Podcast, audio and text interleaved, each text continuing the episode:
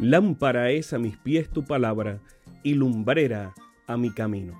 Salmo 119, 105. Que el Dios de los cielos bendiga tu vida en este momento junto a tus seres amados. Bienvenidos a un espacio de inspiración bíblica donde su corazón será lleno de esperanza.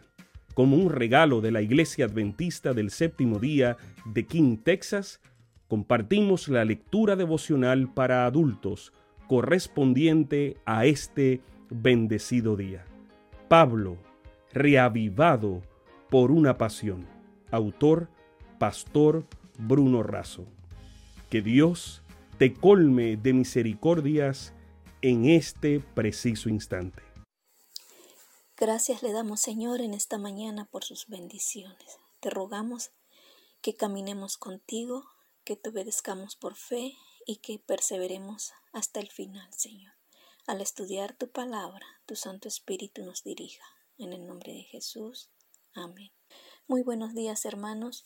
Nuestro devocional se encuentra en el libro de Efesios, capítulo 5, versículo 25. El título es Nos hundimos juntos. Y el versículo dice, Maridos, Amad a vuestras mujeres, así como Cristo amó a la iglesia y se entregó a sí mismo por ella. Efesios 5:25. Pablo utiliza la figura de un matrimonio para ilustrar el vínculo entre Cristo y la iglesia y utiliza esta relación para ilustrar y fortalecer el vínculo matrimonial. Veamos algunas características de este amor. Amor sacrificial. Desafía a los maridos a amar a sus mujeres así como Cristo amó a la iglesia. Su amor no fue solo declarativo, poético o enunciativo, fue un amor que incluyó el sacrificio de la muerte. Amor santificador. Somos santificados por la palabra, por la verdad y por el Señor, puestos aparte para un uso sagrado. Amor protector. Es aquel que sustenta y que cuida.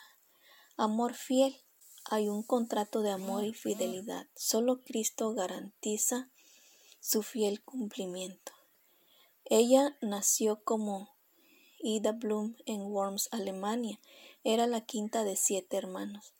En 1871 contrajo matrimonio con Isidor Strauss. Tuvieron siete hijos. Ambos se encontraban en Europa por aquel entonces. Con un principio debían embarcar en otro navío, pero a causa de una huelga en el sector del carbón en Inglaterra tuvieron que subir a bordo del Titanic. En la noche del hundimiento del famoso transatlántico, la pareja se encontraba cerca del bote 8 en compañía de su criada.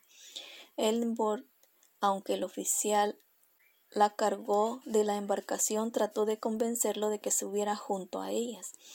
Isidor rechazó embarcar mientras hubiera mujeres y niños en la cubierta. No obstante, instó a su esposa que subiera, pero ella decidió quedarse con él. Claramente, no había lugar para, los, para que los dos se salvaran. Con un solo lugar, y ante el inminente hundimiento, con impaciencia cada uno trató de convencer al otro. El amor hizo que cada uno priorizara al otro y el amor hizo que ninguno quisiera salvarse a expensas del otro. Nadie pudo convencerlos. De acuerdo con los testigos, sus últimas palabras fueron Hemos vivido juntos cuarenta años. Si no podemos seguir viviendo juntos, vamos a morir juntos. Y así, abrazaron, se hundieron para siempre.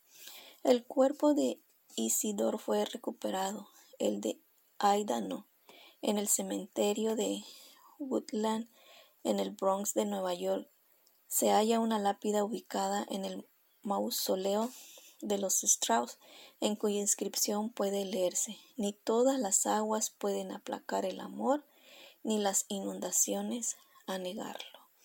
Tengamos un buen día lleno de bendiciones. Amén. Sabemos que esta lectura ha bendecido su vida. Compártala, compártala con alguien más e invítele a suscribirse en nuestro canal para mayor bendición. Que el Señor de los cielos te dé esperanza para este día y sus ángeles le acompañen.